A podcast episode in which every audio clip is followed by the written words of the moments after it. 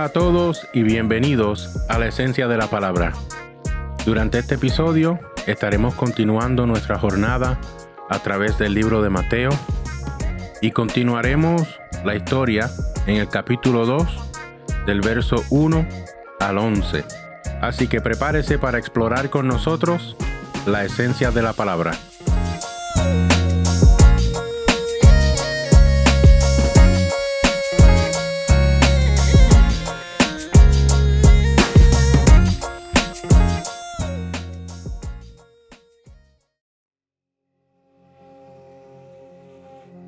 Mateo capítulo 2 versos 1 al 11.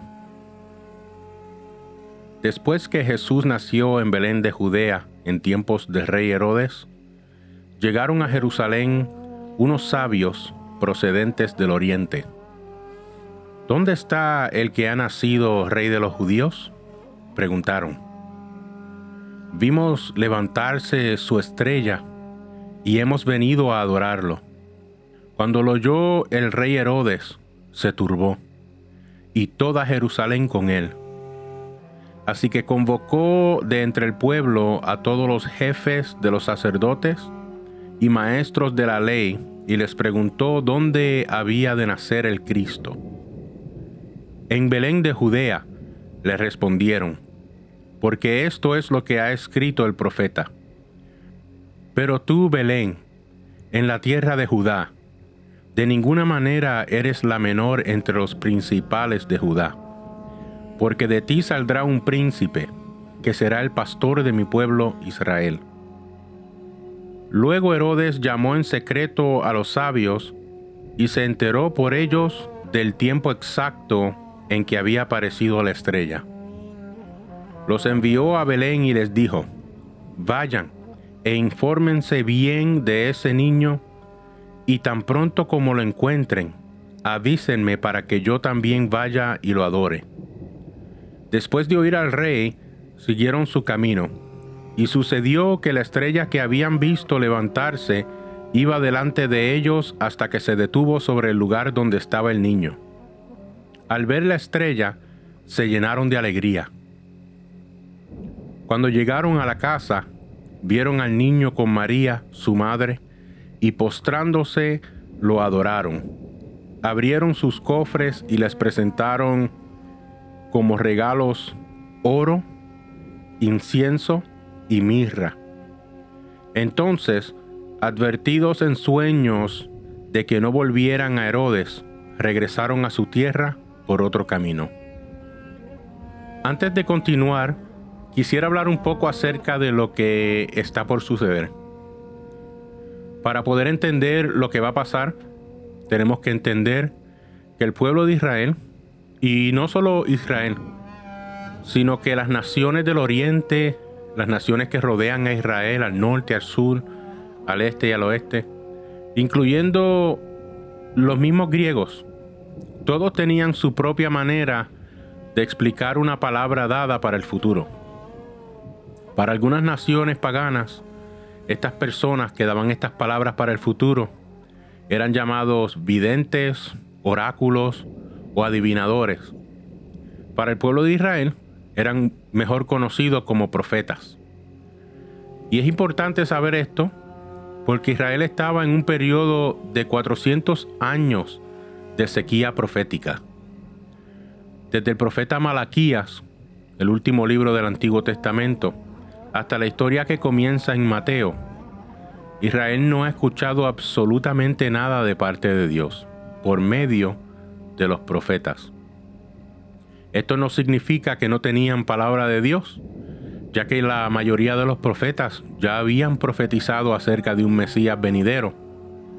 Y aunque Israel no tenía un profeta activo, todavía se agarraban de la esperanza de que el Mesías prometido en cualquier momento estaba por llegar. Y este silencio, esta sequía profética de 400 años, finalmente termina. Y como yo mencioné en el previo episodio, no fue con anuncio de ángeles y carros de guerra, sino por un simple y humilde nacimiento. Y lo que ahora María, José, los sabios, y Herodes están confrontando es esta realidad de que ese Mesías está aquí, ya llegó. Y lo único que, ha hecho el Mesías hasta este momento, como dice la, la escritura que acabamos de leer, es nacer. No ha hecho nada más, solamente nació. Y al nacer, ya Herodes y toda Jerusalén estaba turbada. Solo apareció y ya personas de otras naciones lo buscaban para adorarle. Y dice la, escritura que nace en Belén. En hebreo es Bethlehem, que significa casa del pan. Este fue el mismo lugar donde la esposa de Jacob, Raquel, murió y fue enterrada después de haber dado a luz a Benjamín, que completó las tribus de Israel. Después Ruth, cuando se casa con vos y se hace parte del linaje de David y de Jesús, reside también en Belén. Belén era mejor conocida como la ciudad de David. Fue donde vivió David antes de mover el centro de adoración hacia Jerusalén, que quedaba aproximadamente a unos 10 kilómetros o 6 millas de distancia. Y la profecía dice que el rey habría de nacer allí. Balaam dijo en el libro de Números, capítulo 24, verso 17, Lo veo, pero no ahora. Lo contemplo, pero no de cerca. Una estrella saldrá de Jacob, un rey surgirá en Israel. Y ahora tenemos a los sabios magos de las partes más lejanas en el, en el este del imperio romano. Se dice que era un lugar llamado Parthia, que antes de ser Parthia fue Babilonia. Y los magos de esa región eran una mezcla de científicos, astrólogos y astrónomos eh, que, que no solo estudiaban las estrellas, sino que pensaban que las estrellas tenían un efecto en el destino de la humanidad. Ellos eran expertos interpretando sueños y eran politeístas, creían en, muchos dioses. Así que no necesariamente conocían personalmente a Yahweh, sino que solo sabían lo que le había quedado como historia en los tiempos de Daniel. Ellos eran en su región lo que los levitas eran para Israel. Ellos eran una clase noble, sacerdotal, respetada y honrada por su gente. Y aunque no sabemos qué exactamente vieron en el cielo o qué tipo de estrella fue, ya que muchos exegetas dicen que fue una unión de planetas que creó una superestrella, otros dicen que Dios puso en el cielo una gran estrella que luego desapareció. Y, pero en realidad no sabemos. Lo que importa es que lo que ellos vieron en el cielo fue suficiente para encaminarlos a lo que se piensa que fue una jornada de aproximadamente dos años. Y esto abrió mi mente para entender cómo es que Dios trata y cómo se revela a diferentes personas. He escuchado historias como la de Lonnie Frisbee, que después de endrogarse con ácido, tuvo un encuentro con Jesús que cambió su vida.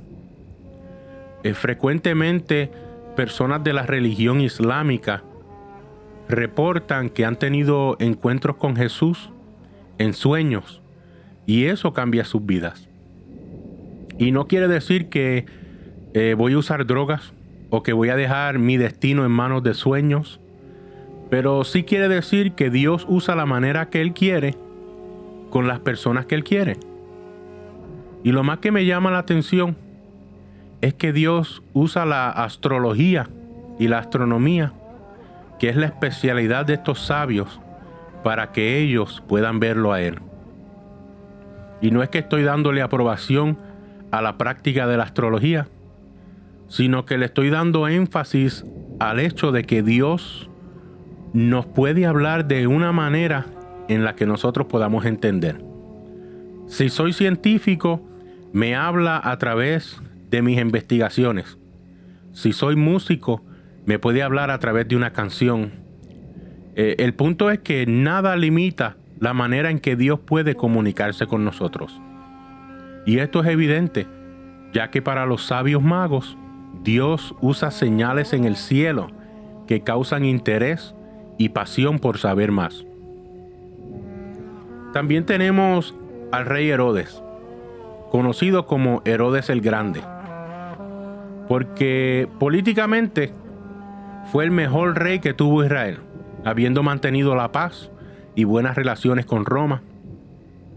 Él construyó el templo de Herodes, uno de los templos más grandes que tuvo Israel. Eh, él construyó puertos y muchas cosas más. Eh, Herodes era mitad árabe y mitad judío. Y él obtuvo su posición a través de tácticas políticas. Y lo que nosotros llamamos, por lo menos en Puerto Rico, siendo un lambeojo. Eso quiere decir que él hacía lo que le decía, lo que le decía Roma, y se ofrecía para hacer más. Y esto fue una táctica de manipulación que Herodes usó para llegar a su poder. Todo este trabajo lo ayudó a obtener el título y la posición de rey sobre Israel, o como también era conocido, rey de los judíos.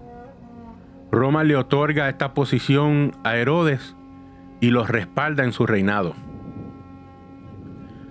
Y estos son los tres protagonistas de esta sección. Jesús, los sabios magos y Herodes. Aunque hay otras personas mencionadas, estos son los tres protagonistas principales.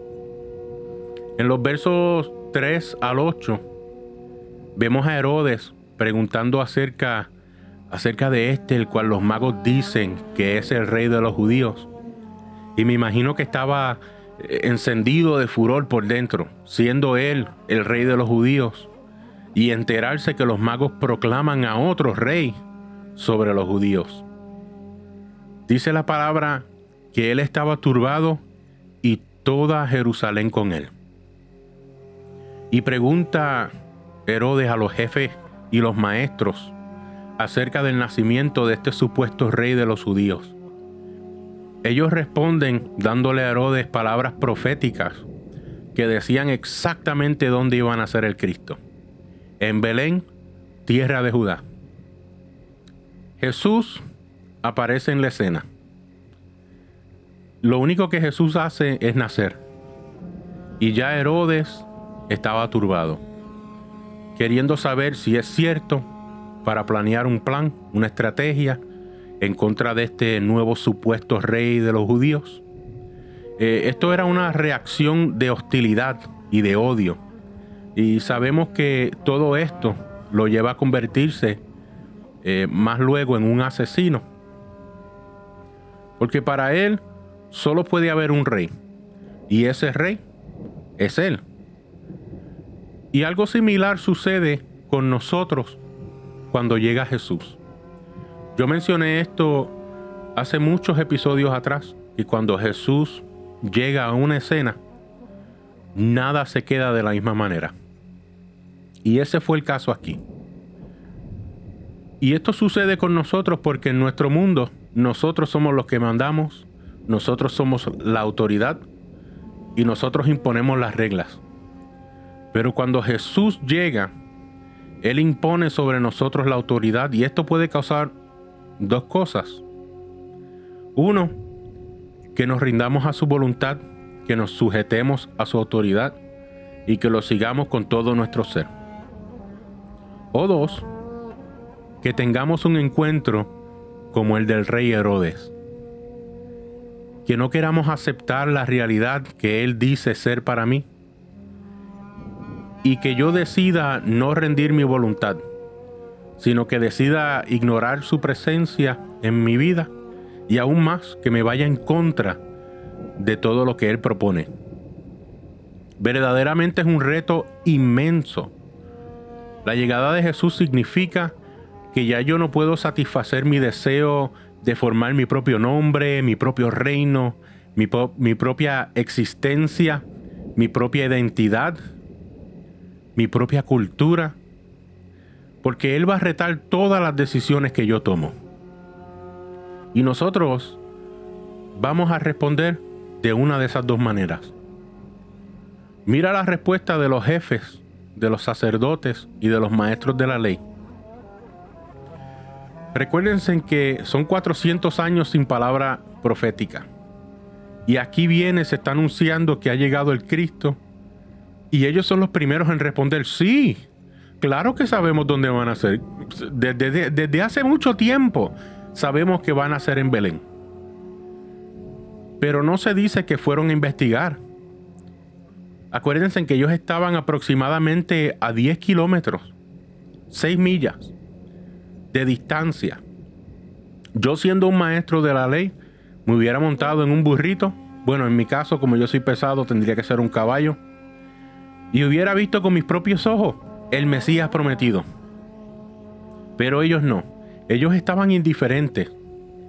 400 años sin palabra de Dios y aún más tiempo que eso esperando al Cristo. Y ahora que se anuncia su venida, su llegada, están apatéticos a esa llegada. Y es bien triste saber que a veces son los que más dicen estar cerca de Dios, los mismos que están indiferentes a su presencia, las personas que están más duras de corazón hacia lo que Dios está haciendo o lo que Dios quiere hacer en ellos mismos. En los versos 9 al 11 podemos ver que aunque los magos, estos magos vienen de afuera, ellos no son judíos, ellos vienen de afuera, pero ellos sí quieren ver más. Ellos, ellos sí quieren saber si es cierto. Ellos ya, ya tienen sus mentes abiertas. Ellos abren sus corazones a la posibilidad que pueda ser. Y esta es la reacción que ellos deciden tomar al encontrarse con Jesús. Ellos optan por primero buscar o encomendarse a una búsqueda. Y luego que lo encuentran, deciden adorar. Ellos reconocieron el mensaje que vieron en las estrellas y que escucharon de los profetas. Y postrándose, adoraron al Mesías. Y aunque en este tiempo César Agosto se hacía llamar el Salvador de la humanidad, los magos vieron algo muy diferente en este Jesús, en este Emanuel, en el Dios que salva y que está con nosotros. Tenemos todos nosotros que tomar una decisión. Jesús está llegando a nuestras vidas y tenemos que decidir qué ruta vamos a tomar. ¿Vas a seguir tu propio camino o vas a ser como los magos que al irse se fueron por otro camino? Y ellos se fueron por otro camino porque el encontrarte con Jesús cambiará tu camino de manera que nunca imaginaste. Por mucho tiempo, yo fui el Dios de mi propio camino. Yo decidí hacer mi voluntad y me entregué al alcohol, a las drogas, al sexo, al dinero. Esas cosas eran primordiales en mi vida. Yo me deleitaba en hacerle daño a las personas y yo me rendía completamente a mi enojo sin importarme las consecuencias. Pero el día que Jesús me encontró, yo tuve que tomar una decisión. Dios vino a hablar conmigo en el pasillo de una tienda a la medianoche cuando intentaba comprar a la hora que nadie está ahí. Porque yo tenía tanto odio de hablar con personas y de socializarme con la gente que prefería hacer mis cosas en privado. Pero allí en ese lugar me encontré con mi hermano Carlos Colón. Sin saberlo, él había sido enviado por Dios para darme a mí una oportunidad porque la muerte de seguro me esperaba, porque el alcohol ya no era suficiente y ahora tenía que mezclarlo con droga. Pero el tipo de droga que usaban ya no era suficiente y empecé entonces a experimentar con la cocaína a ver si algo funcionaba para mí. Y si Dios no envía a Carlos esa noche, para como yo decía en ese momento, para molestarme y que si bla, bla, bla, quizá yo no estuviera aquí hoy para contar la historia. Pero por complacer a Carlos, decidí visitar la iglesia. Y en esa reunión donde celebraban a Cristo y le daban la gloria a Dios, el Espíritu Santo retó mi autoridad y tuve que tomar una decisión. Hoy en día no me avergüenzo ni cuestiono la decisión que tomé en ese día. Y al igual que los sabios magos, Dios me llevó por un camino contrario al que yo pensaba tomar. He podido servir en mi iglesia local como músico, director de adoración, presidente de caballeros, maestro de jóvenes, pastor de jóvenes y ahora como el creador de contenido principal de la esencia de la palabra. Sin olvidar que también Dios me ha dado la oportunidad de servir en mi comunidad, primero como especialista de rehabilitación, trabajando con personas que tenían problemas de salud mental o de alcoholismo o de drogas, y ahora como trabajador social con la población envejeciente. Y esto es lo que yo te quiero dejar saber. Esto solo sucede cuando nosotros decidimos dejar el yo para seguirlo a Él. Tú tienes que tomar una decisión. Jesús está llegando a, a tu escena y tú puedes hacer como hicieron los jefes y los maestros de la ley puedes completamente ignorar lo que está pasando. Puedes hacer lo que hizo Herodes y oponerte a todo lo que Dios quiere para tu vida, porque tú quieres hacer tu propia voluntad. O puedes hacer como hicieron los sabios magos, que desearon encontrar al Mesías y al encontrarlo lo adoraron. Toma tu decisión pero te aconsejo que elijas buscar al Mesías nacido, que te postres ante Él en adoración y que sigas el camino que Él elige para ti.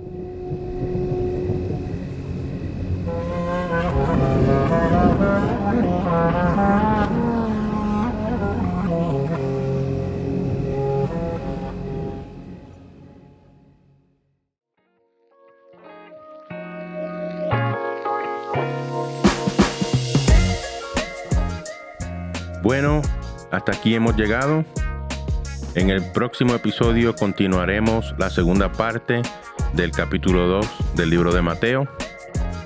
Quiero darle las gracias a todos los que han estado escuchando. Espero que sea de bendición para sus vidas. Gracias por explorar con nosotros la esencia de la palabra.